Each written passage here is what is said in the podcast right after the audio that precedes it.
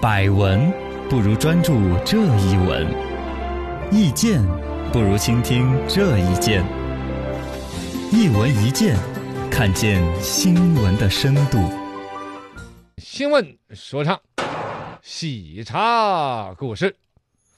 因为喜茶最近涨价了，也有嗯很多人吐槽，对，啊，这个报复性的涨价吗？还是怎么样子？其实市场有自己的一个行为，嗯，他这边呢，现在说是什么奶茶进入三十元时代呀，如何如何了不得呀？喜茶当年也是所有网红奶茶里边，嘎，嗯，比较具有代表性的红，的，对，一个是全国到处开门店，没错，到处啊看着排队，成排都队春熙路也看着排。嗯，排很长的队，这个呢，客观的讲，我理解他的生意除了奶茶做得好之外，嗯，营销也做得不错。呃，其中也包括了说把每一杯奶茶精雕细琢、用心烹饪。哦呃，注意哈，现在排队的总共只有两个人，再搞慢一点，哟，哎，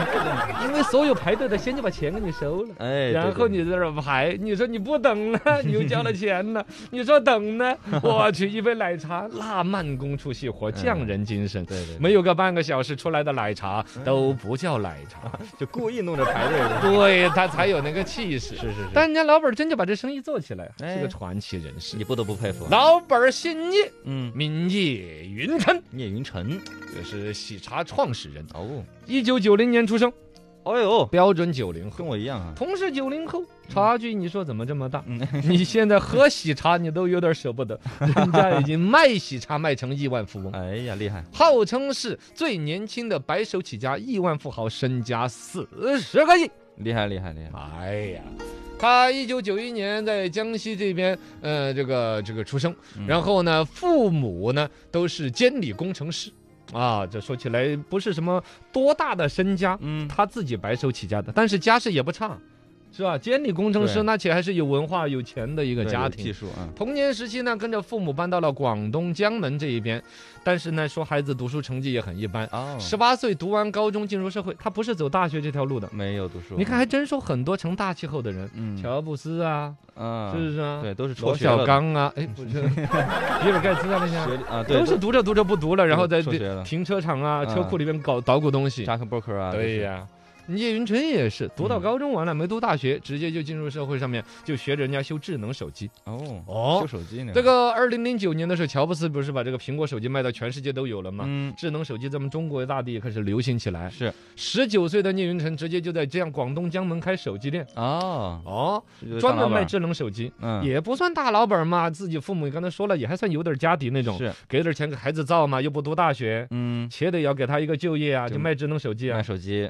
但人家最关键有商业头脑，哦，呃，选那个位置呢倒是很偏，也不是很厉害的。但有个好处是，那个时候买苹果手机，一般大家舍不得买应用啊，都要越狱。越狱，嗯对哦对你对你对，知道这词儿破吗？解嘛，哦，要破解掉。一般越狱那时候都单独收二百块钱服务费。哦，专门做这个生意哈，哎，但是聂老板不，嗯聂老板免费越狱，一直想的就是量量大从优啊。啊我通过服务，反正这个手艺是活儿，是是吧？越个他的狱，然后卖我的手机挣钱就好了呗。嗯，结果导一个是本身这样的吸引了很多人来刷机，对，二一个呢，还有在别的地方买手机，到他这儿来，你帮我约个玉呀、啊，嗯，我手机怎么修一修啊，是是，怎么是？搞一搞啊？哎，就人家这一点会做生意的，就是说不拒绝人，嗯，不管哪儿买的手机，到我这儿来让我们捯饬，我都给你对，捯反饬。正我也没有成本嘛，但是人家肯定心里面就有个亏欠心理啊， 嗯，哎，都不好意思嘎， 我我在隔壁买的手机，露一下也能弄。对，哎，这心心里面过不去呢，就说，哎，你这儿有没有手机壳嘛？啊，买点其他那的一些数东据西，线呢那些，嗯啊，就就整这些玩意儿。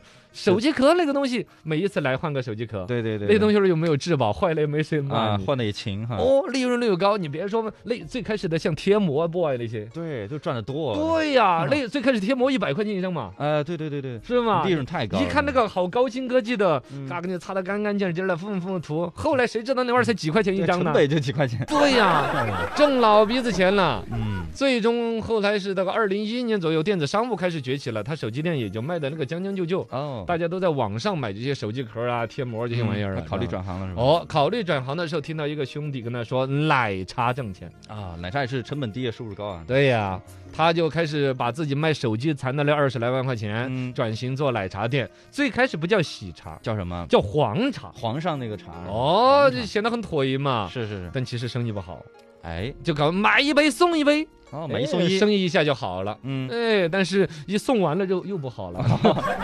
能取消了，对呀、说最惨的一天营业额只有二十，哦呦，那那还叫营业额吗？是吧？对呀，根本没呃，卖。反正呢，这个我觉得也是这个本身叶老板呢自己发了家之后呢，找到这种呃这这这专门宣传自己的一种正向营销的采访，嗯，就说的是后来怎么就治的飞咬了呢？哎，为什么就好了呢？就专门研究了半年嗯自己奶茶在网上的差评，